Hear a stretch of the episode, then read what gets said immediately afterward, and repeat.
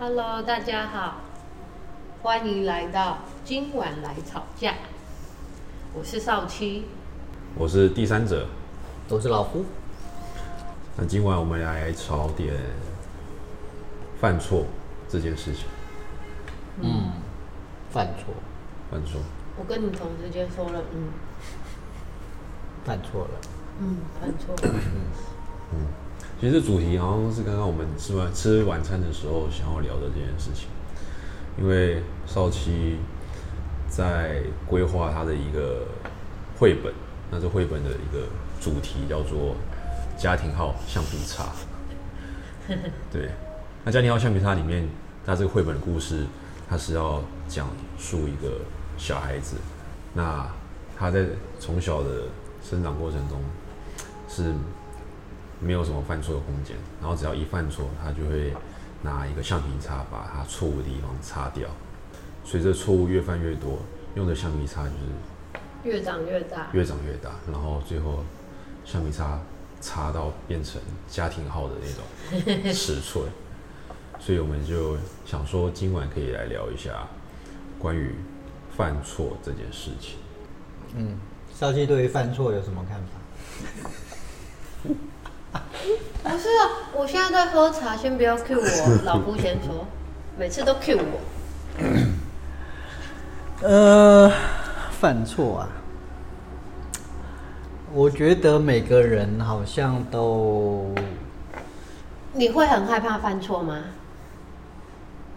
谁我吗？当然是问你啊，不然难道是问？会啊，当然啦、一定要怕的啊，为什么要害怕？因为犯错代表不完美啊。哦 你什么？讲完这句话的时候 Q 我一下哦。犯错代表不 不完美啊，那人生怎么可以容许不完美这件事？你根本就不是这种你个根本就性的，不是这种个在那边乱误导听众，对啊认识你的人都知道吧？你到底在讲什么疯话？没有啊，认识人认识我的人都知道，你是一个不完美的人，我们都知道。对啊，所以呢，可以犯错啊，我可以啊，别人不行啊，我不容许别人犯错啊，那么严肃。好严格啊。一定要的、啊，是不是？犯错又分两种啊，第一个是你自己犯的错，第二个是别人犯的错嘛。所以，当然自己犯错就算啦，可是别人犯错，当然怎怎么可以放得过，对不对？是不是要严厉一点？你都乱讲，这一段要剪掉，为什么要剪掉？根本就是乱讲，为什么？你根本没有在状况内。那今天要聊的犯错是哪一种？我们今天该不会又要照定的离题？因 为上礼拜我们其实已经有录，然后录到一半的时候，我们三个人都严重的走中，之后我们就决定上礼拜休息一下。这礼拜还会延续上周的走中吗？不不会，我会把大家导回正轨的，因为我这个人没没办法错两错两次，对啊，你看，错两次，什么东西错两次？不是说错两次啊，就是原本说好要录没有录，对。然后这次一定要录。因为上礼拜就是上礼拜状况是这样的，上礼拜因为少奇准备了非常丰盛的印度料理，然后我跟老夫就是在帮忙揉面团啊，然后做那个那个饼皮，所以我们那个那一餐大概吃吃九点才开始吃，然后吃完哦就很美味，然后吃饱大家也不想 不想要再录音了，所以我们上礼拜就卡就是暂停一次。那这礼拜对我来讲犯错，我会就过过往来讲的话，我会跟我自己讲说，哎，怎么怎么又这样子搞砸了那种感觉。像比如说今天，今天我我要去服务一个案家，嗯，然后我说就是我睡到服务的那那个时候才起来，就 比如睡过头，比如说十点就一定要到人家，哎、阿公你好，就是一定要打招呼。然后我发现我今天睡到十点，我靠，惊醒，嗯，然后马上打电话给他老婆，然后跟他讲说，哦，拍谁啊？我我都在出门的。我一看，哇，哎，就是大概十点半才会到，然后说，哦，好了，好了，好了。然后在前往的路上呢，我就一直跟我自己讲，哎，怎么睡过头了？虽然这真的很好睡，可是我转念一想，啊，事事已至此，那就接受它吧。啊，谁叫这天气那么好睡？嗯，但还好有睡饱。然后前往的路途上面也是非常的平安。嗯，然后跟家属他们相处也没有说什么太多的负面情绪投射出来，也还好，就是像一般般那样子。然后今天有额外的收获，就是从，因为我们那个案家是社区的社区嘛，一个一个住宅社区这样子，所以一些触鼻就知道说我自己刚搬来这个地方，然后有缺一些东西，然后他的触鼻就有送锅碗瓢盆、菜瓜布 给我在家使用这样子，所以有时候你看是一个错误，当下你会觉得，哦。我怎么会睡到那么晚？但事实上，就是因为我多留这个，我多留了这几几分钟的服务时间，然后跟出逼又多聊多聊一些，然后又看似有收获。但是那个时候，在当下你在着急的时候，是看不到这些东西。嗯嗯，然后我觉得另外一部分就是勇于道歉。就是知道自己做错了，勇于道歉这件事情，是对我来讲是算是也算是对自己负责任的一种态度跟行为。对，这个是我对犯错这件事情的一个想法。目前的想法是这样。嗯，的确啊，犯错好像是一个很可怕的事情，对每个人来说啊。大家多半都不允许自己犯错，嗯，担心这个错误会影响到别人，但也不可否认啊，有些人就是也不在意犯错，即便影响到别人，他也觉得那也就是这样，嗯，所以小当小鬼在构思这个，不，当少七在构思这个家庭要橡皮擦的时候，其实我觉得很大的一个初衷。来自于这个不断犯错的小孩，一直不断的在用橡皮擦，想要去擦掉那个犯错。嗯，因为这件事其实对我来讲最大的感受就是，是不承认这样的错误，不接受了，应该讲不接受。自己是一个会犯错的人，嗯，相对也不接受自己犯过的错，所以他会用橡皮擦，试图的把他犯过的错给擦去，嗯，我觉得这个是在大部分我们生活中常常发生的事情，就是为了要掩饰自己的犯错，所以用了个橡橡皮擦去擦。殊不知，这个橡皮擦是越擦越大，越擦越大。嗯，也就是自己累积的错误会一直收集在这个橡皮擦里头。那如果不用这个橡皮擦，如果错误就在那儿，它也就留下来了。我一定把我的想法讲出来，会不会被别人盗用啊？会哦，我觉得。到时候，到时候别人就把我的 idea 拿走了。可是我们已经讲了，那我就爆了。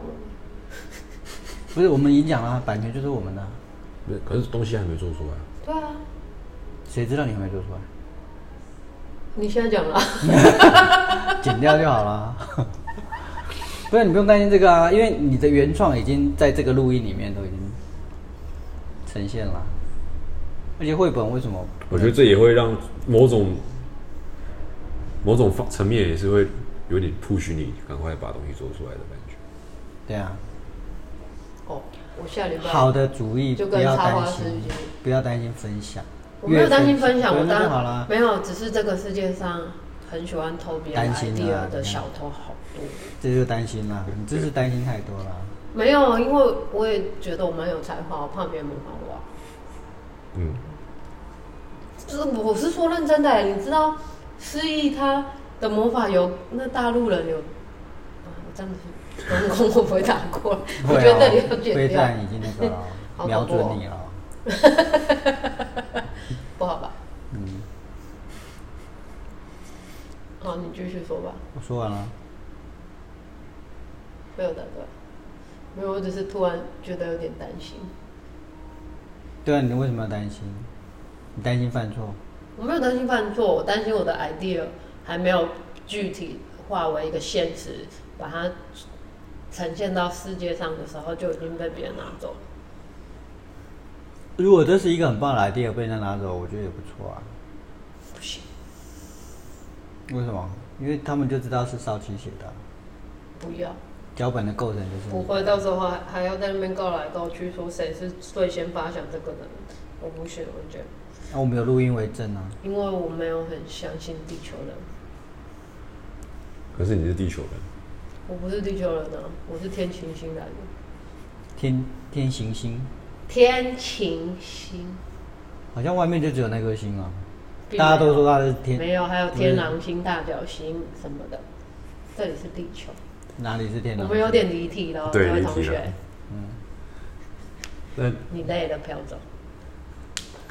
所以回过头来讲，你能不能够允许那个犯错的痕迹留下来？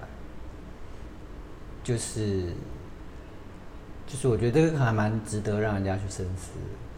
就是犯错这件事，到底它可以被接受的程度有多高？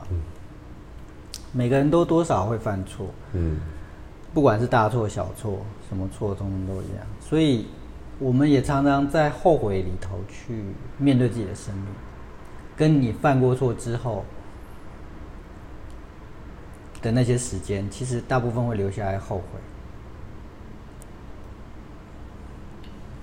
如果我没有做过那件事，如果当时我的决定是怎么样，如果我的选择是怎么样，也许就不会是这个样子。哦，嗯，对，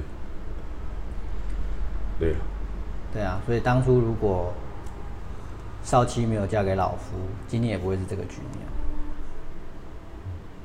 什么局面？就是焗意大利面。啊你在你今天为什么一直在离题啊？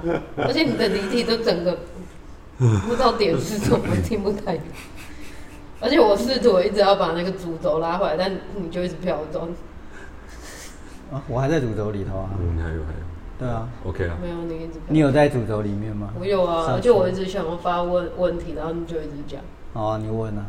我想要问二位，就是那在你们从小到大的成长过程当中，你们的家庭教育是允许你们成为一个可以犯错的孩子吗？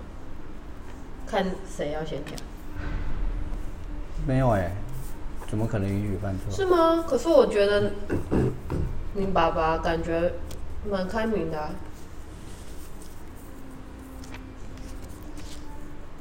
当然不允许犯错了。所以犯错会得到什么样的礼物？礼物，挨揍啊，罚站啊。啊什么样的错误在他们的心目中被称之为是错误？你可以举例说明吗？偷拐抢骗？你小时候会做偷拐抢骗的，不诚实？说谎对啊，被识识破，当然啦，然后就，可是这个，嗯，但我比较不会把它归类在犯错、欸，我觉得说谎又是另外一个议题。我觉得说谎跟犯错不太是同一件事情。犯了错之后想说谎，圆这个错，嗯，我觉得说谎是另外一个人性的议题，跟犯我讲的犯错，比如说闯祸那一类的，闯祸。倒也不对，倒也不是说谎，因为我觉得说谎的主题比较大。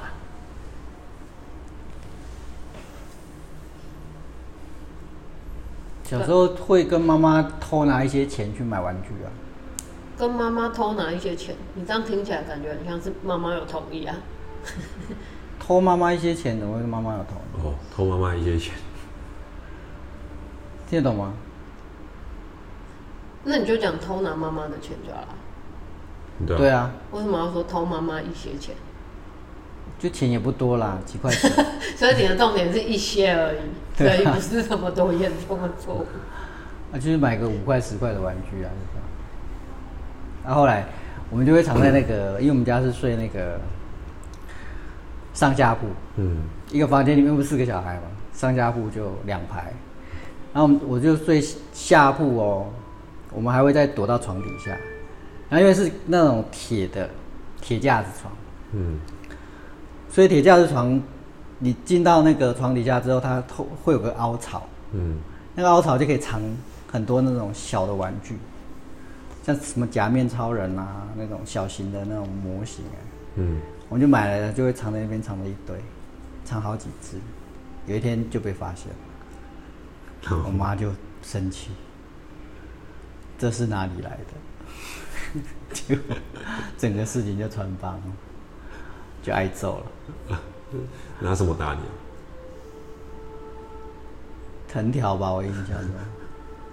我妈很多工具啊，所以应该是藤条吧。我在想那一次应该是藤条。但他处罚你之前，他有让你知道你做错了什么，他为什么处罚你？还是棍子拿起来就走了？棍子拿起来就揍啦、那你那时候的感觉是什么？赶快跑，对啊，谁那么傻？在那边给人家打。就是啊，可是我小时候都要乖乖在原地被打、欸。但是我刚我请问一下，我刚刚那个行为，你觉得妈妈还需要问你说你知道你犯了什么错吗？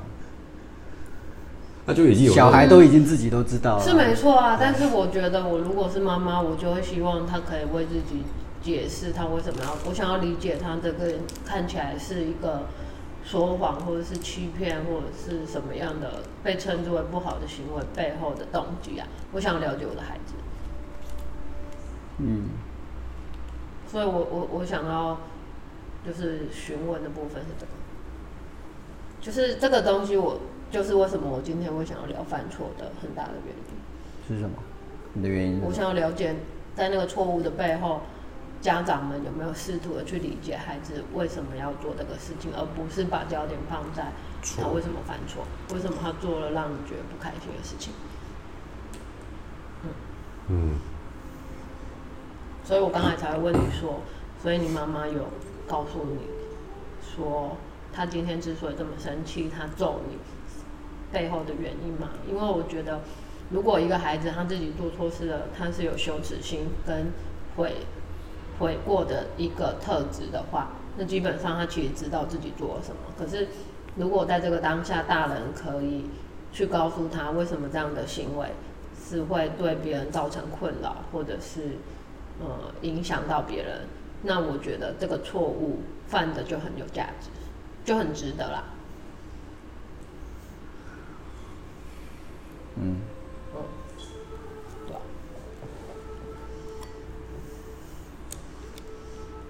因为我妈她跟我说，她小时候逗我们，她都会让我们知道我们为什么被揍。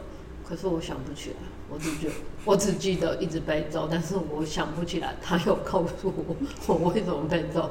所以很显然的，她当下的说法对当时候的那个年纪的我来说，应该是听不懂，或者是嗯，没有接受那样的说法，所以我心里才会有所谓的创伤产生。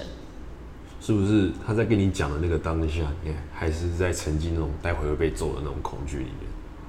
嗯，我觉得比较有可能的可能性是这样，因为我发现我现在如果我长大之后犯错，主管或者是老板或者是权威位阶比我高的人讲话只要稍微有点大声，还没开始骂的时候，我就会整个人腔掉，然后魂都不见，然后等到回过神的时候，对方可能已经骂了十分钟。哦，嗯，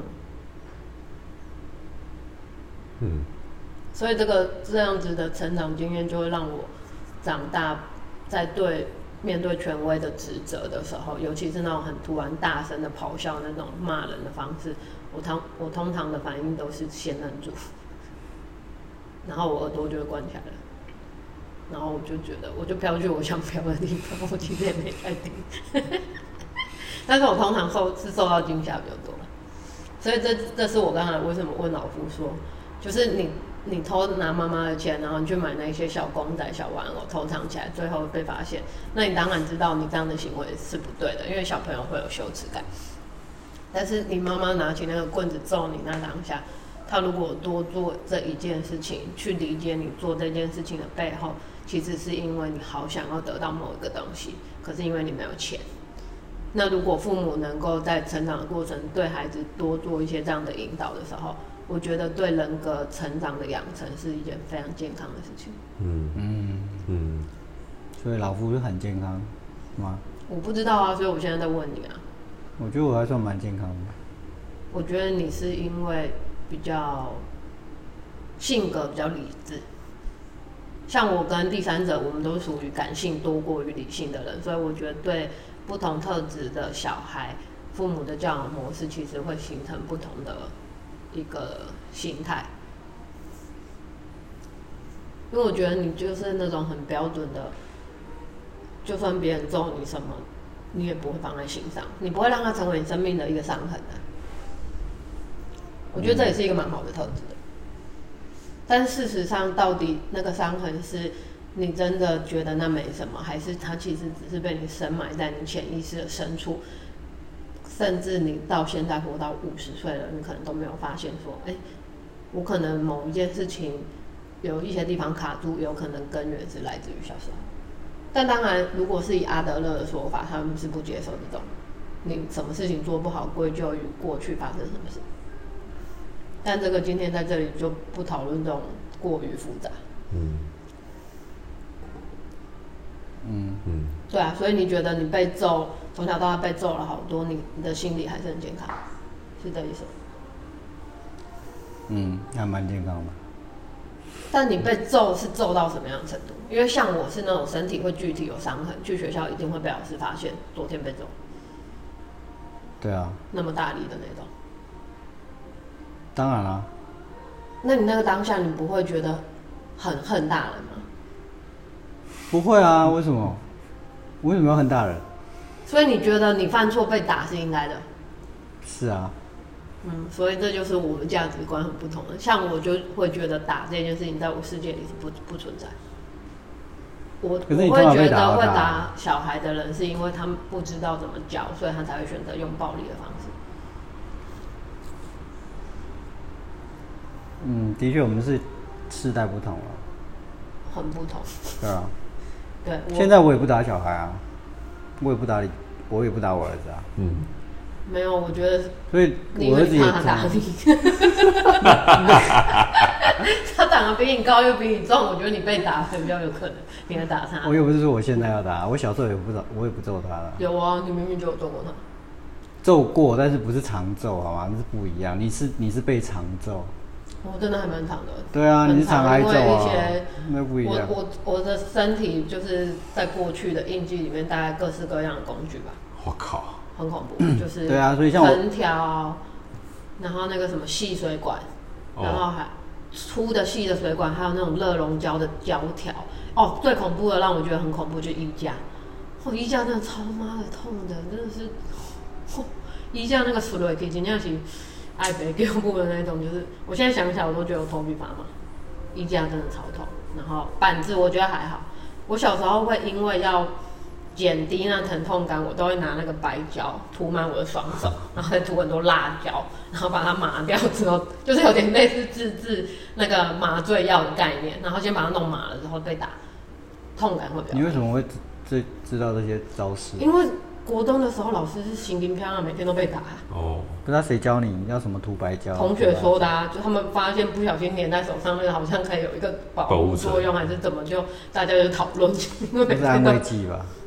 因为，可是我觉得对孩子来说，我觉得你有做就有会觉得比较没那么痛的感觉。对啊，就是安慰剂啊。而且我觉得全身上下打最痛的地方，对我来说第一名就是小腿，小腿真的很痛。干嘛打小腿啊？变态！嗯，就是打小腿又心疼掉。嗯嗯。我们很常看到别人被揍啊，所以你以前被揍是很密集嘛？就是当然不会咯，也不过就几次吧。对啊，因为我是乖宝宝啊，标准青年，模范青年啊。所以你就是会被长辈说：“哎呀，这孩子怎么那么乖啊对啊，我就是这种、啊。你是这一种我是这种啊，我是这种这种。可是我很乖啊，？”那你为什么一直被打？对啊，你为什么一直被打？因为我没有考一百分啊。靠！因为我们家的家教就是没有一百，没有没有其他选项，就只能一百分啊，九十六还是会被走啊。啊，那人家压力好大啊、所以后来就整个坏掉啊，整个 破杯。不想去学校，也不想考试。没有，我我在哎、很可小的时候，是这这件事你有问过你妈吗？我妈不会在，我妈不会在成绩上揍我，我妈揍的通常是你的，比如说调皮捣蛋。那我刚才讲的那个考九十几分的时候被揍，就是被我爸揍。但我觉得我爸的揍，呃，比他不不频繁的打我们，但是他的揍对我来说比较像是语言暴力。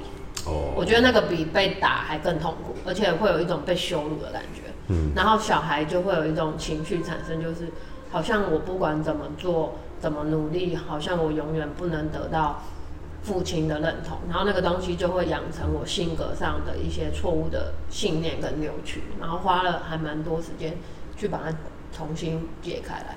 嗯，所以我觉得被揍这件事情分成身体的层面跟情绪的层面，因为我觉得有时候语言的杀伤力，而且我刚才前面有讲，就是我我很害怕很突然的声音很大骂的那一种，因为你爸爸就会我会被，嗯，他会，他就是这样，他就是会看你成绩单，然后就会脸一沉，然后他就说为什么考九十六分？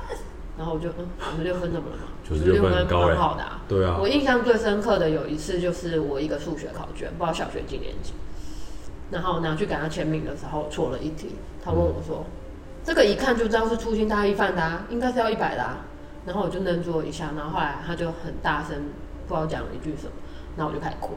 嗯，我一哭的时候他就生气，他就呼我一巴掌。靠，他就说什么讲你几句就在那边哭，有什么好哭的什么的？你身为大姐怎么可以这么懦弱？然后那个一巴掌打过来的下一个举动就是我的数学考卷就被撕烂的散在空气中，然后我就看着那些考卷的碎片从我身体的周围飘下来，我就默默把那个考卷捡回去房间，然后拿胶带把它粘起来。隔天去学校的时候，老师问我说：“为什么你的考卷破成这样？”我说：“因为我爸爸说我考这样子很烂。”可是那时候都没有大人来跟我解释说到底怎么了，所以我其实一直带着这样子的一个扭曲的信念就这样长大。那我之所以想要讲这个，是因为我觉得当你一直不断的做很多事情，是逼自己要成为一个 perfect 的人的时候，你同时是那个受到这些对待的，有点类似受害者的角色。但如果你没有让自己的成长过程把这个人格重新调整一个比较正向的，你无形之中也会去对待你身边的人嗯，很严格，可是你可能会不自觉。我是因为有发现，所以我就改变。嗯，那我觉得像那种被打，像老夫这种很很还很健全的小孩，真的很少。可能那个你的哥哥们帮你承受的比较多吧，所以到你的时候已经后继无力了，就觉得哎，反正是最小的，也不用那么严格。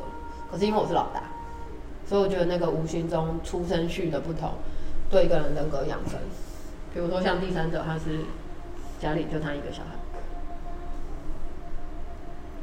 所以你才会这么健康啊，真幸运。嗯，超好壮壮。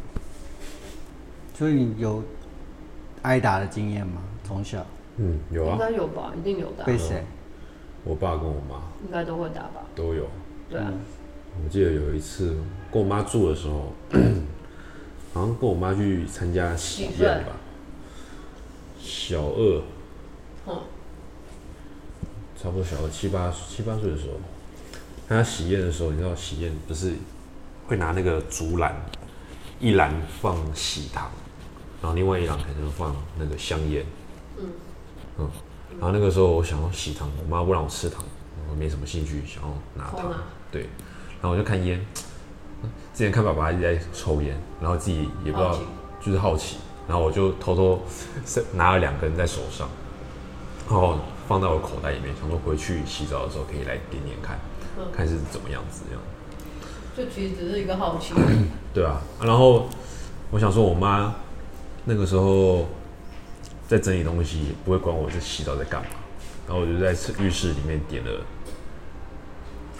烟，然后呢，点了不到三十秒，我妈就闻到烟味，然后冲进来把我的门踹开，你知道吗？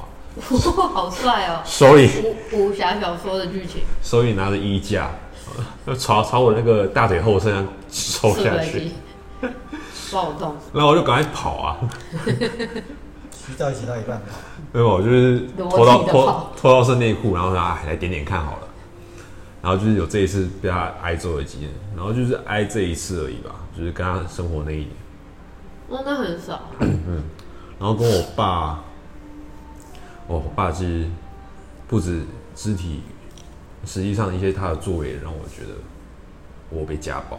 嗯，那我就想先讲身体，身体的好了，因为我去霸凌别人，在国中的时候，嗯，国一的时候，因为把同学关在厕所，然后你为什么要霸凌人家？因为我们那一群，你霸凌人家我，霸凌人家，哦，那你可以在节目上跟那个人道歉，他有缘应该会听到。嗯，郭同学啊，然后我们就是大概七八个人，就是霸凌一个就很会念书，但是讲话也很白目的一个同学。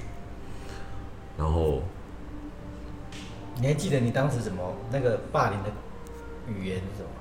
我们其实没有讲太多话，就是骂脏话，就是骂脏话。哦骂三字经之类的。他说骂脏话，然后比如说几个人就是扳他的、抬他的手、抬他的脚，然后把他守在工具间里面，然后就是做一些国中生会做的事情，比如说里面里面泼水啊，就让他湿湿的这样子，或者是在他生日的时候，我们把他，就因为他是我他被我们拱上当成风纪股长，然后他在台上管秩序的时候，那天他生日，他现在心里还好吗？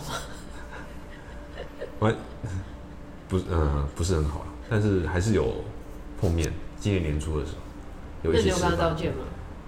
哦，有啊，我有跟他道歉，对啊。嗯，然后他自己也说啊，都过那么久了没事了，可是我觉得他没有没事。但那个时候就是。但那个时候大家就是啊爱起哄，然后觉得这样很好玩，然后他自己可能也习惯，就是班上的同学跟他这样相处。然后他生日那天，我们就强行把他架住，然后脱他的鞋子，脱他的袜子，给他穿上彩虹色的五指袜，然后帮他拍照这样。嗯，然后霸凌这件事情被老师知道之后，那老师就告诉我告诉我们这七八个小孩霸凌者的家长。然后被告知之后，我就想说啊，是啊，等下回去一定死定了。嗯，可是我也没有多害怕，因为我知道啊，男子汉敢做敢当嘛，扮演人家回去被霸凌，好像也是个因果循环。然后回到家吃晚饭的时候，我爸死好死不死也在那边，然后书包一放好，我一到餐桌，我爸马上上来就是咻咻咻，三个巴掌打下来。嗯。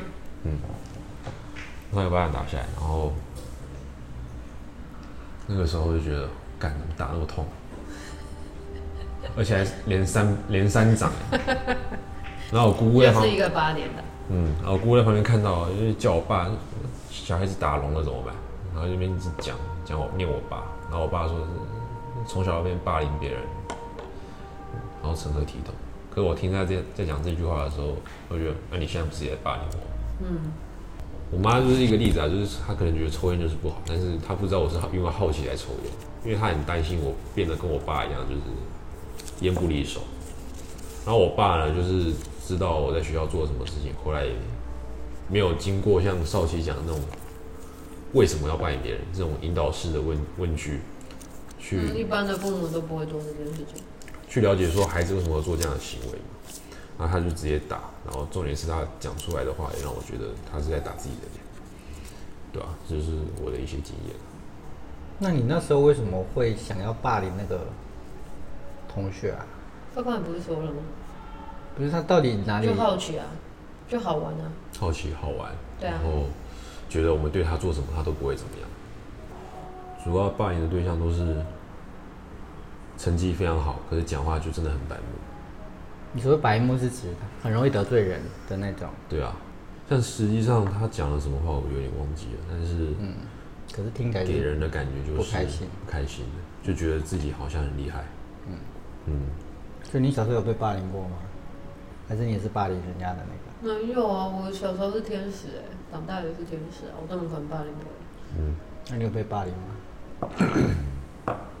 没有怎么定义霸凌这件事，就是被集体欺负吗。语言的、肢体的，有啊，我大学的时候，人家怎么霸凌你？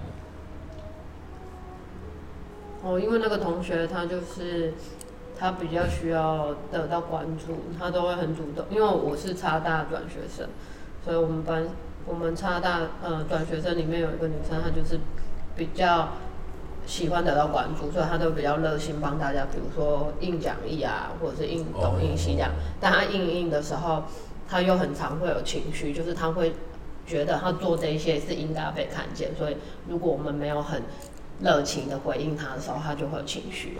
然后多次下来之后，我就觉得他这样子的性格有点造成大家困扰，因为大家聚在一起会聊。可是我从小到大都是属于一个别人不敢讲的东西，我都会去讲，所以我那时候就正义感就发作了，然后我就主动的跟那女生讲，就那女生就俩空，她就开始联合其他同学排挤我。就是反攻击我，就是他觉得我在攻击他，可是我那个当下其实我就没有那个意思，我只是觉得你的性格可能要稍做一些调整，不然大家当朋友其实会有点辛苦。但他那个当下，他觉得我是在教训他，所以后来他就联合全部的其他转学生来教训我如何做人。然后那时候其实我有吓到，他们怎么教训你的？呃，发 email，还有就是在日常，因为那时候，嗯、大家都是会会一起行动的嘛，因为我们是转学生，就会跟转学生混在一起，然后他就会去跟别人讲，就是反正就是去讲一些是非，就是创造一些，嗯、你跟同学之间会有隔阂的那些状态。可是那个对我来说，蛮蛮不开心的过去的啦。就是我那个当下，我因为我的个性就是，当别人很激烈的大声讲话，或者是突然对我就是比较大大的情绪起伏的时候，我的反应真的一直到长大到现在，我都是会先愣住。呃，那能愣住的当下，其实我因为已经愣住，就会很像整个人。我不知道大家有没有看过那种卡通，就是你会看到那个人物突然被冰解冻，然后就在那里动弹不得。我的状态就是那样。嗯，但我通常是回过神来之后才突然恍然大悟，说刚才好像经历了一个，暴风雪。对对对对对，对我我通常的应对姿态是这样。但回头去看，我觉得我当然也有没做好的地方，是我我没有什么好多管闲事去管同学怎么样。但是我觉得在那个历程里面，我学会一件事情，就是我觉得人跟人之间相处，你是可以表达你希望怎么对被对待是舒服的。但是如果当你这么清楚的表达给其他人知道的时候，对方他并不如你所预期的回应你的时候，其实也没有什么好难过的。你就可以因为这样子的发现，知道说其实你们可能是不是同路人。嗯，可是我以前是一个非常，呃，依赖人际关系，就朋友那些东西的人，就是我会觉得只要有一个人不喜欢我，我的世界就会被毁灭。嗯，可是我觉得那样的状态是不健康的因为我后来又想到说，为什么我会去参与霸凌这件事情？其实某方面也是要寻求一个集体认同。对啊，那个就是心理学里面说的从众行为啊，嗯，你会觉得有伴啊。对。但实际上，国二的时候我就面对到我不适合这个群体的那种意识跑出来，所以那个时候我就问我一个同班同学，我问他说：“你觉得我学我我你觉得我跟他们混在一起好吗？”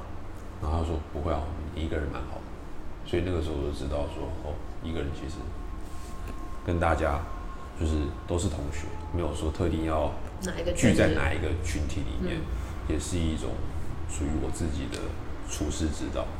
所以那个时候我就觉得，不用刻意去 fit in 到一个集体里面，你也可以每一个都熟，每一个都相处友好。所以其实上，事实上也不用去刻意寻求这种群体认同。所以老夫有你的那个年代有霸凌这两个字吗？那我们现在聊犯错，对吧？对啊，我们整个为什么从犯错到霸凌，然后那个离题离到一个，走中，对啊，你有没有走中啊？明明就是你先问我，我没有被霸凌的，你把话题导向那边，难道我不要回答吗？没有，我觉得今天大家的状态其实还是蛮累的。对。那老夫，你那个时候有霸凌这件事情吗？没有哎、从我们学校国小到大学，没有。没有，他真的跟跟我们的年代离得有点远。你是不是在世外桃源啊？我们其实不太，因为我从小要不就是班带，要不就是风纪股长，所以我其实不太他现在在允许炫耀大家各位，班上有发生这种事，所以我们班上其实基本上真没什么霸凌。而且他还悠悠的说，要么不是班带就是风纪股长，意思就是我就是老大，听我的就对。对啊因为，风纪股长就是管秩序，班带就是全班最大的，对啊，对啊，所以我们难怪没有人敢霸凌你。欸是啊，嗯、哎、我们也不允许班上有这样的事情发生。我觉得他们那个年纪的人比较有点像戒严时代的，所以其实都还蛮守规矩，内心有再多的那种然后波涛汹涌的那种什么青少年荷尔蒙都会被压一下。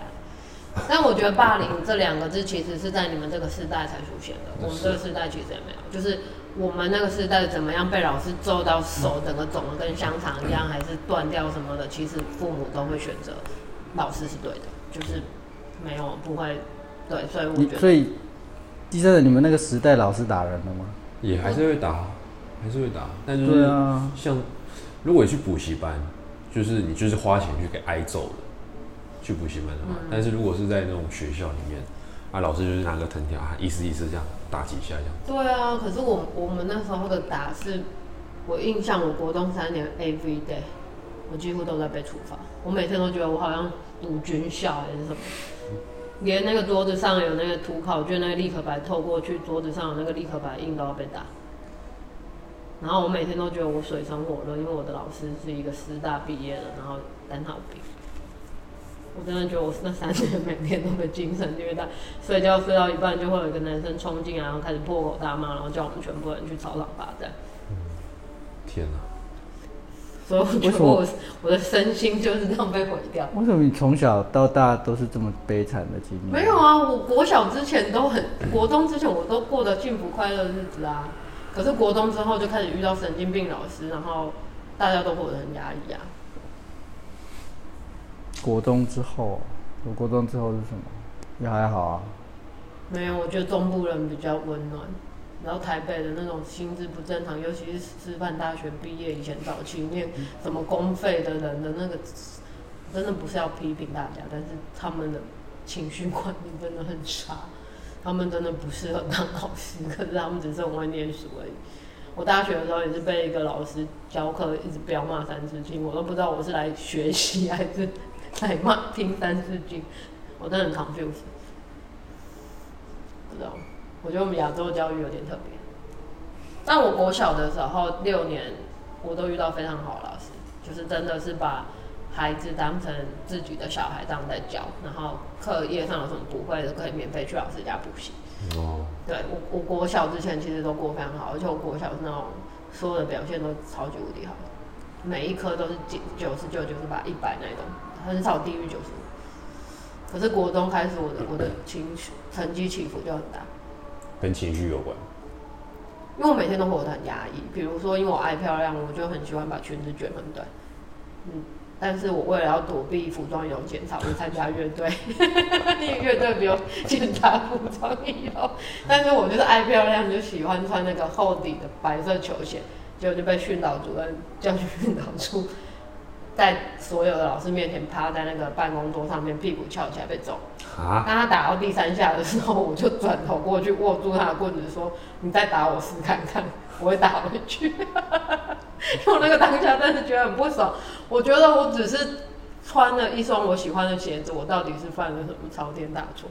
但他当时候对我的要求是，他要我把鞋子脱下，一整天在学校都不要穿鞋。你本身有病哦、但我无法接受这个。但是我那时候念的那个学校，就是非常严厉的在管这些，对我来说不重要的事情。可是就某个角度来看，你要国中，因为我们那时候是还有法镜，我不知道你那时候，你那时候应该没有。没有。对啊，我们那时候还严重的法镜。可就某个角度，你看，像国要求国中生、高中生穿制服，我觉得某种程度也是扼杀了他们对服装还有一些装扮上面的一种。我觉得台湾早期的教育有一个很大的状态，就是他们只想要乖孩子。听话照做，所以有创意、有想法的小孩，基本上在这样的环境里生存是痛苦。因为我就是那个体制下的牺牲者。我是一直到被送去美国念书的时候，我才知道说，哦，原来你有自己的想法，跟老师不一样的时候，是非常值得讨论的一件事情你是可以挑战权威的可是在亚洲的时候我非常常尤其是国中以后，国中、高中跟大学，就是你只要提出问题。去质疑老师，老师基本上如果是读越多书，甚至博士班毕业，都会觉得问题那么多干嘛？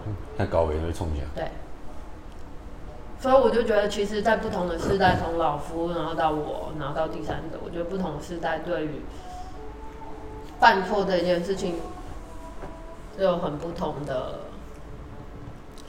经验吧。可是我觉得老夫很幸运，他真的很幸运，就是他在不管在求学阶段还是什么的，他就是在人格层面都是很健康的发展，所以导致于他现在是一个这么有安全感的人。嗯，